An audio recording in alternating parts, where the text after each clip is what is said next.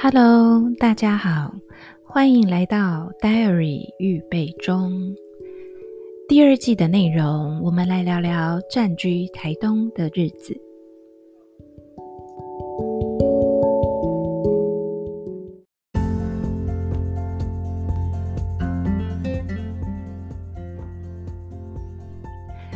今天我们要来聊聊，嗯，最近就是被大家一直在讨论。的一个话题，那也就是这几天才刚刚公布的，台湾是全球生育率最低的一个国家啊、那所以这几天就会看到，呃，网络上面很多人在探讨的是为什么台湾一直是少子化的。那嗯、其实如果去看了很多的文章，大家都会去，嗯，应该说大家这方面的关注或是去了解，其实都还呃蛮有道理的。那当然也有一些就是很简单的归纳，有一些人他们就当然就很简单的直接说，就是啊，就是因为房价太高，所以导致嗯，就是年轻人不敢买房，所以也就不敢结婚，或是甚至结了婚也不敢生小孩，因为可能你就得跟公婆同住嘛，你跟公婆同住，然后你是不是就是又有来自公婆的压力？那嗯，就算想生，有时候可能因为压力也不见得生得出来。嗯，就我们最近就是我我说我们就是开始在台东看房子，然后就发现了台东的房价真的很高嘛。台东房价是真的非常非常的高，那尤其是我们嗯慢慢的就是看的比较多间了，然后也比较清楚自己嗯就是真的适合的空间大小，然后以及嗯譬如说地段的选择。那有诸多的，就是参考了以后，或是跟不一样的房仲业者，然后呃互相讨论，然后或是互相了解，然后去理解说，嗯，台东大概会是什么样的呃房子，大概什么样的状况。那虽然说台东的房价，我们当然会觉得说，哇，真的很高，就是呃是不不输给。就是应该说，跟台北当然还是暂时不行，呃，没有办法说那么的相提并论，但是绝对是比高雄，呃，就是甚至台南还要高。那那这样的状况，当然就会可能是有我们当然说就很可很可能是呃外县市的，尤其是北部的人来就是向往东部的生活嘛。那当然能够真的向往东部的生活，来这里度假过退休生活的，一定是已经握有。比较多资源甚至金钱的，嗯的的人，那这样的人其实岁数一定是比较大的，所以可能已经是退休的的人，他可能有比较多的呃资产可以做这样子的一个投资，那呃也比较没有那么大的一个购物的压力，因为他可能来这边买的是一个梦想，就是哎、我工作了大半辈子了，我想要来这边。呃，休息或是过一个很自在的生活，但如果是一般年轻人的话，嗯，应该就会是很实际的是，哎，我要住，然后我得生活。那如果在这边是，呃，譬如说我没有留在台东工作，那我是不是就要去其他地方？呃，就是当然就不会留在台东去拉升那个房价。所以，嗯，诸多考量之下，当然台东这边的房价暂时我觉得是不太会有，呃。下降就是突然间陡降，尽管国土法好像就是要开始实施，但是我觉得那个好像暂时没有办法抑制住这里的嗯飙涨的房价。那当然回过头来讲，就是房价尽管这么的贵，那会是少子化的主因吗？嗯，其实如果嗯大家真的有去，就是你跟你的男女朋友在。呃，就是现在，如果说你们可能已经是都在出社会工作，然后你们也有男女朋友的话，其实你可以思考一个点，那就是你可以看你男朋友或是女朋友，他回家之后是面对你们一起住的环境，他是什么样子的一个嗯模式。嗯，我可以举一个例子，譬如说，其实我以前的男朋友，我以前有一个男朋友，那他。呃，就是因为我自己租房子，所以他来我这边的时候，他其实就很像一种度假的心态。所以他来这边，其实所有的事情都会是我要做，因为这是我的空间嘛。那所以，哎，说是我要做，我要处理。然后他可能就是来这边看电视。那他下班之后来这边看电视，的那种悠闲感，尽管是平日哦，不是周末，那我就会觉得，就开始让我一直开始去思考一件事，就是嗯，会不会以后就算跟他结婚，他下班以后一样是，就是赖在，就是瘫在沙发上面看电视，然后当然他就是当然你会跟他说，哎，你去做什么？你去做什么？他呃还是会做，但嗯。可能就会变成是一个指令一个动作，那呃，我觉得这个东西好像也不见得一定是坏事，我完全是看个人。因为有的女生可能会觉得很好啊，我很喜欢他，就是我一个指令一个动作，那她就会去做。但是可能也有一些女生会希望说，呃，我希望不要完全是我一个指令才一个动作。那这边我又要再就是出卖我同事。就是我同事，她也有提到她老公是工程师，然后工程师的思维，嗯，我不确定啊，念理工的人是不是都是这个样子？但我觉得这可能有时候是个性啊。就是她说她老公的状况，就是她请她老公就是呃去洗小朋友就是从幼稚园拿回来的碗，那小朋友的拿回就是幼稚园我们要准备三个碗，就是三副碗里面是有汤匙然后跟盖子的，然后呢，嗯，她就会跟她小朋友已经放到水槽了。然后她就会跟老老公讲说：“哎，那三个碗请你洗一下。”好，所以等她忙完了小孩子的事情以后，她再回去看水槽，就发现她老公真的就只有洗那三个碗，也就是三只汤匙跟三个碗的盖子都没有洗，还在水槽。那我觉得，所以后来我同事才发现说：“哦，原来我的指令要更明确，三个碗外加碗盖还有汤匙，你都要洗干净。”然后。才她老公才会确实执行这件事情。其实对我而言，我想说，哇塞，要是是我老公，我真的会俩公，就是会觉得洗三个碗的意思，当然就是整组都要洗呀、怎么会就是真的只有碗？那他配套的汤匙跟碗盖谁洗？所以，所以我觉得就是，那当然我同事就会去修正他的指令，就会说，就是下一次下指令的时候，就是要跟她老公讲清楚。那我就会想说，哇，那真的就是要磨合了，或是你可能要很知道说另一半的那个特质以后才有办法。所以，请问，假设单身的女性们，你们听到了这个样子，你当然会觉得哇，另外一半生活以后如果是这种可怕的模样。你难道会想要排卵吗？或者是你难道会想要跟他生小孩吗？就或者是你会，当然也不会只因为这件事情嘛。这个其实都是生活上面很细琐的事情。那我们如果要再讲，譬如说，好，假设另外一半他对于生小孩，诶，他有意愿，然后他就一直要你生，一直要你生，可是他却没有要帮你养。所谓的帮你养的意思，不是他拿钱回来，而是从小孩出生以来帮小孩洗澡。换尿布这些事情，呃，另外一半有没有要参与？还是他觉得就是我已经贡献了精子，接下来所有一切是你自己要负责？或者是就是哎、欸，我我不会，我不敢。可是身为一个呃女生，从怀孕以来一切都是未知的，你的身体的变化以及到小孩出生，我也不会啊，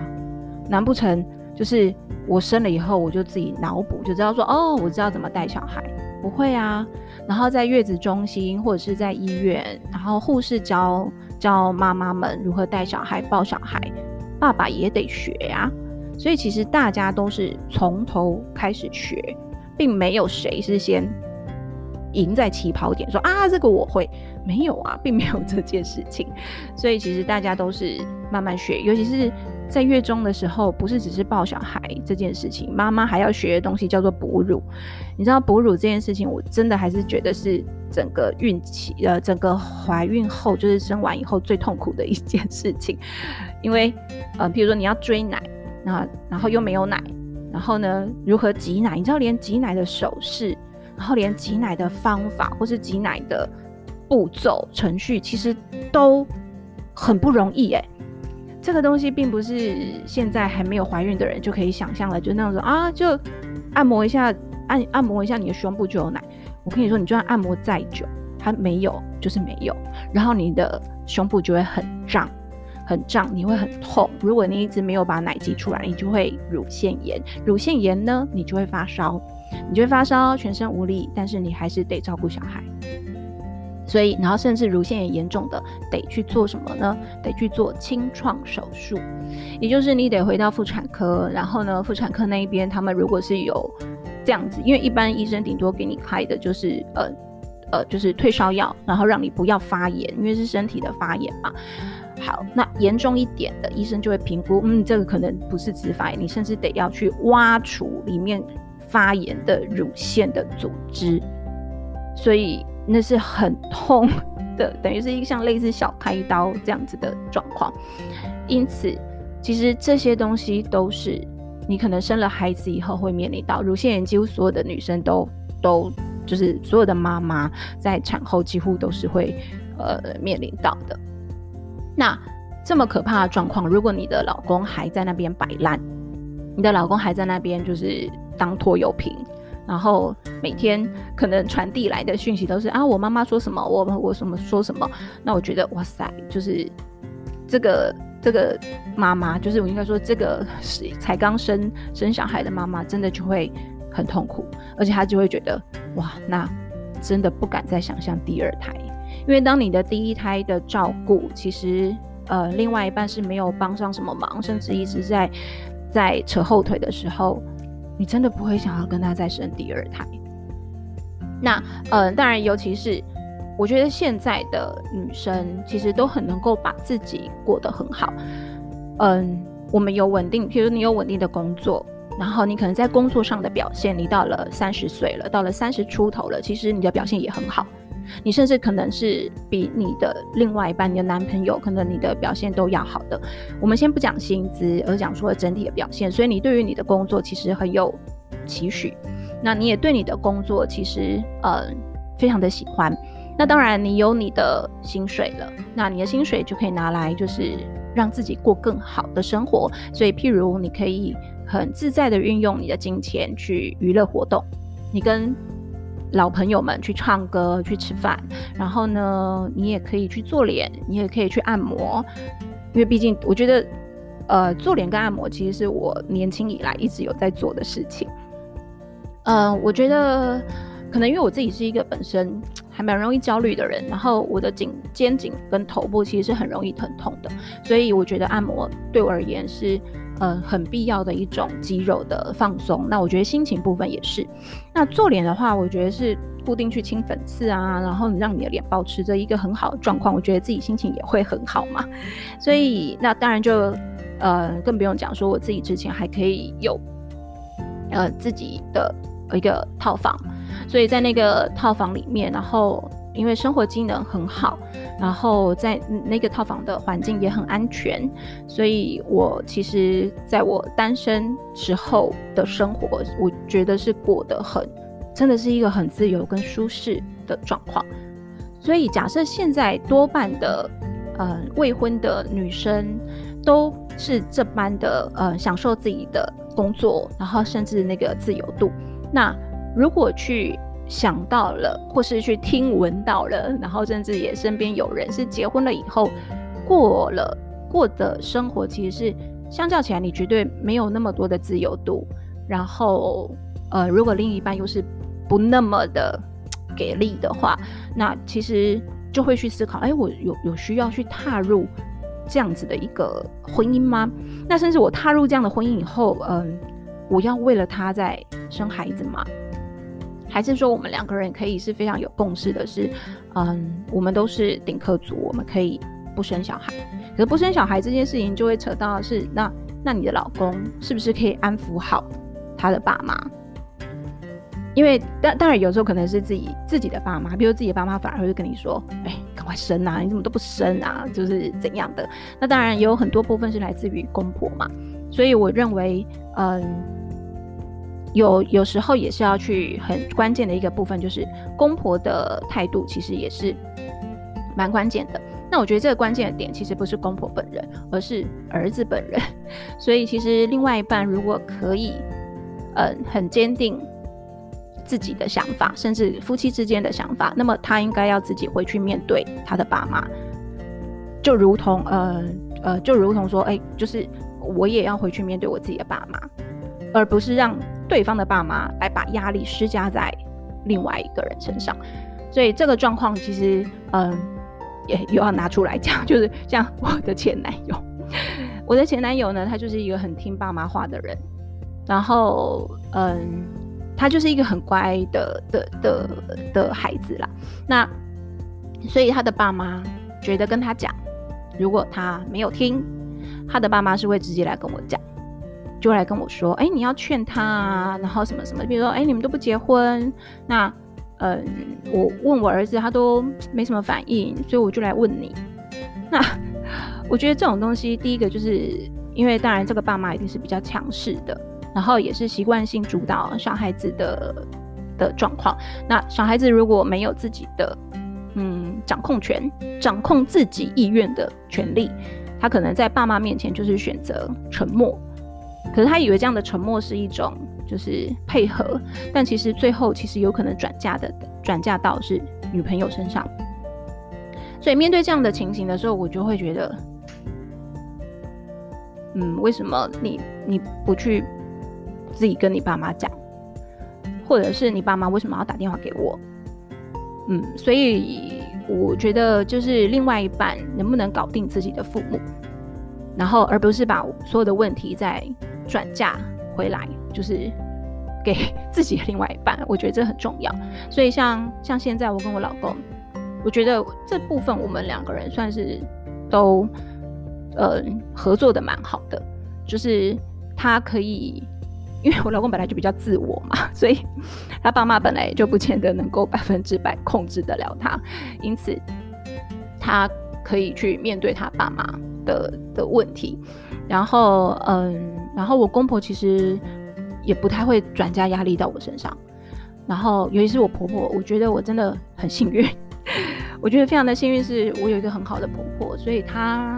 我觉得可能因为她自己有承受过类似的苦，所以她其实不会把这样子的一个辛苦在，呃，就是说啊，我的媳妇也得这样，因此我觉得我是非常非常幸运的，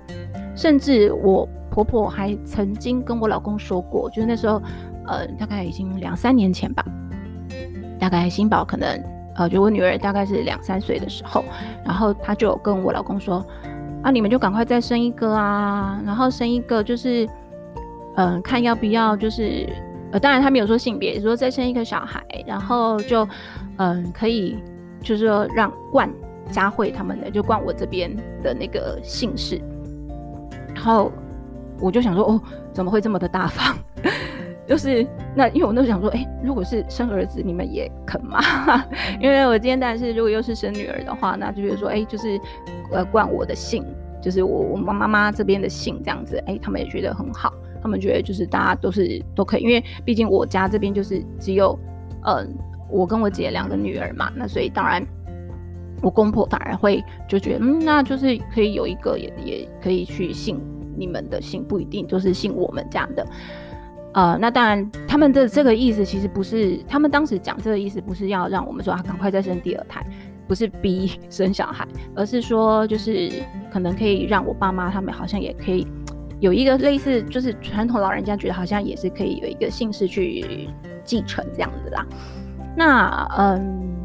所以其实一直以来就对我而言，可能嗯，公婆。我很幸运，是我没有来自于公婆那边的压力，然后再来，我老公也算是很能呃做家事的，但我觉得这个婚后还是多少会有一点改变哦。虽然婚前他是一个就是还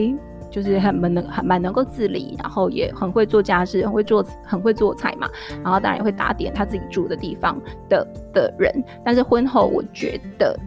嗯、如果大家去听宅女小红，我觉得大家还是要。记得婚前跟婚后多少还是会不一样，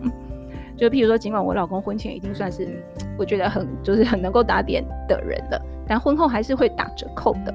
嗯，所以我觉得这个部分当然也有可能是婚后，嗯，譬如说我们要求的更多，或者是因为我们也改变了，然后或者是面对小孩的部分，就是嗯，就是可能有更多的期许，然后老公可能。不见得做那么好的时候，难免会抱怨嘛，就会觉得哎、婚前婚后不一样。好，那嗯，所以我觉得单身女性的嗯自在跟舒适，然后以及看到另外一半，或是听闻了太多悲惨的呃另外一半的案件以后，多半就会觉得啊，那我真的没有，我暂时没有办法舍弃我这个很舒适的生活的话，那我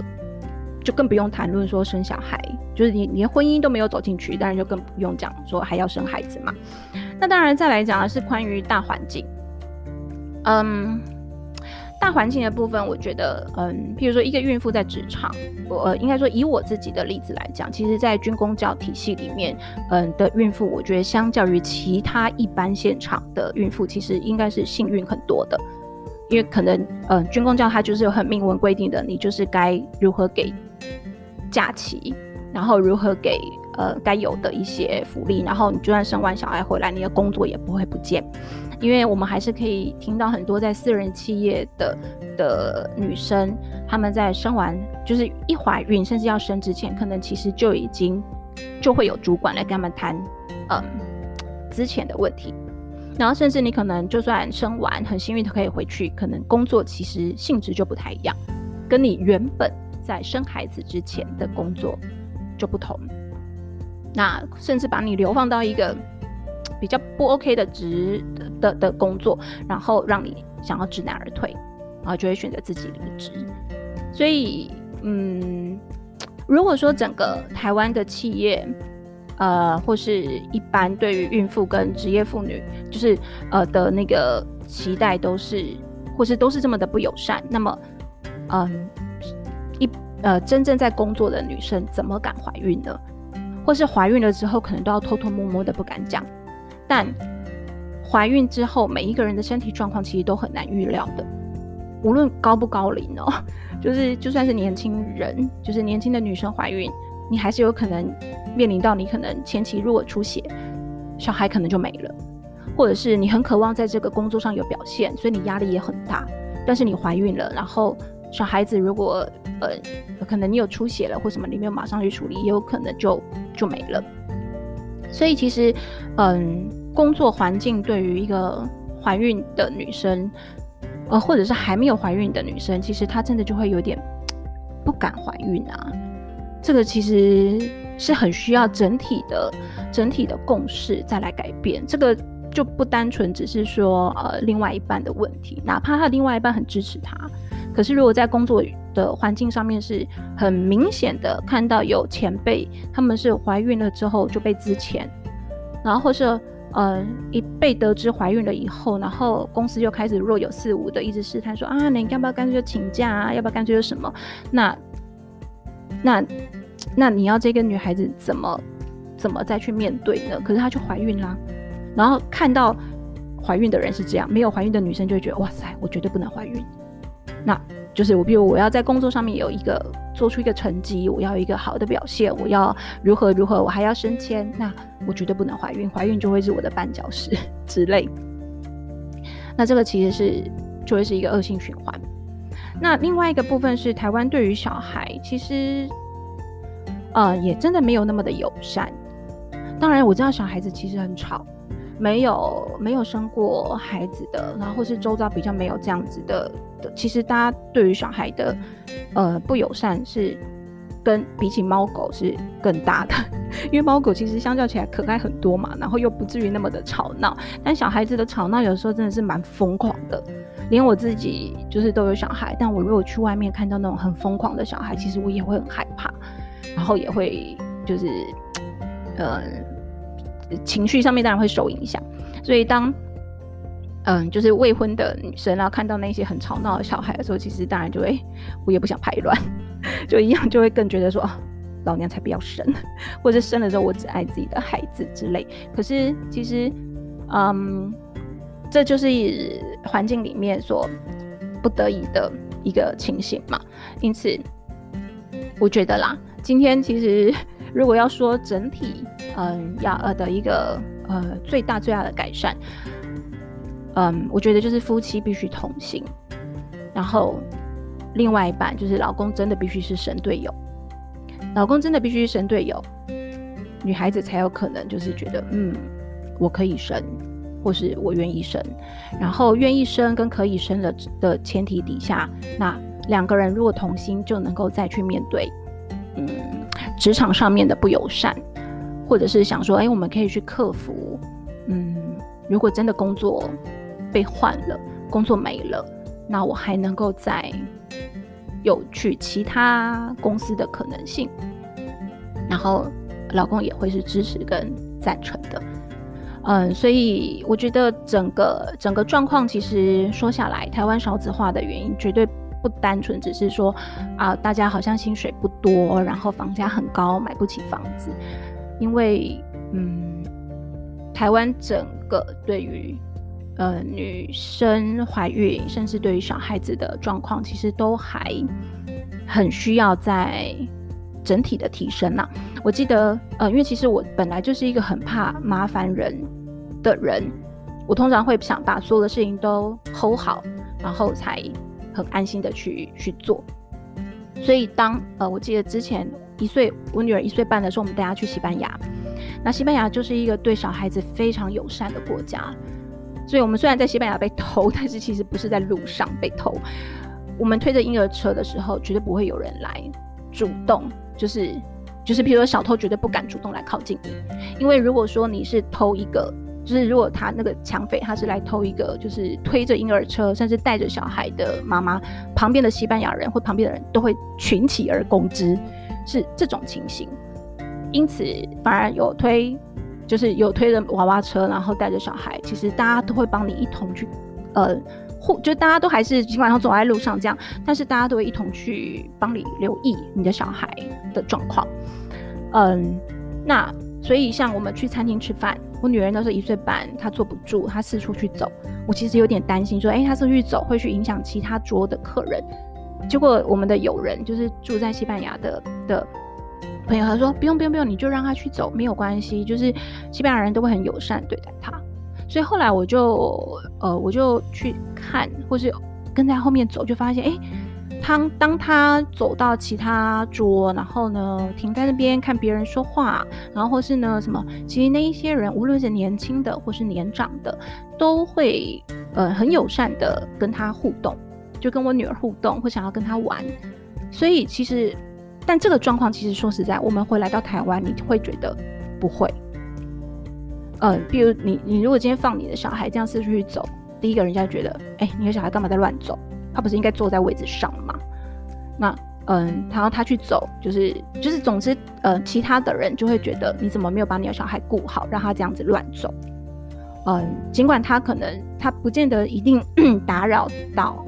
别人，但是他这样子走动，可能其实就已经会让台湾人嗯不耐烦，会觉得这就是没教养。所以嗯。很多，那这个只是一个很小的状况，还有更多其他我们对于小孩子很多行为的误解，然后因为不理解小孩子的的的情形，那当然多半的父母亲如果想说不要造成小孩呃造成别人观感的的。的谬误，或者是不要造成别人的困扰，可能就会就只能选择亲子餐厅嘛。那亲子餐厅意思就是啊，这边大家都是小孩，那我们比较没有那么大压力，就不会只有我们的小孩在乱走，因为大家可能都可以自由活动。所以像有时候我我记得之前，因为我们女儿小时候也很爱哭，然后我们之前如果出去吃饭，然后呢听到有别桌的小孩在哭的时候，我跟我老公都会会心一笑，那个会心一笑。里面包含的是啊，原来别人家的也会哭啊，还好不是我们家的在哭，然后就会有这种心情，就会觉得啊，还好不是我们家，然后但是也会也会很很理解那一家小孩他们在哭的的状况，我们也不会去去指责或什么，因为我们反而会觉得啊，就是对都会哭的，然后就是不一样的年岁，然后呃的。嗯，带出去的时候的状况真的都不一样。因此，但但我觉得，嗯，如果没有小孩的家长，其实是，嗯，比较难，就是百分之百去理解。但不是说一定要生了小孩才理解哦，这个也不是这样。呃，所以总之，我觉得，嗯，少子化这件事情，然后让台湾的女生不太敢生这件事情，其实，呃，是还有很大很大的进步空间。但我觉得，如果不生小孩，可是也能够让自己过得很自在、很舒服。我觉得很好，真的没有什么不好。所以今天因为这一个少子化的事情，所以就有感而发。那我们今天就先讲到这边，谢谢大家的收听。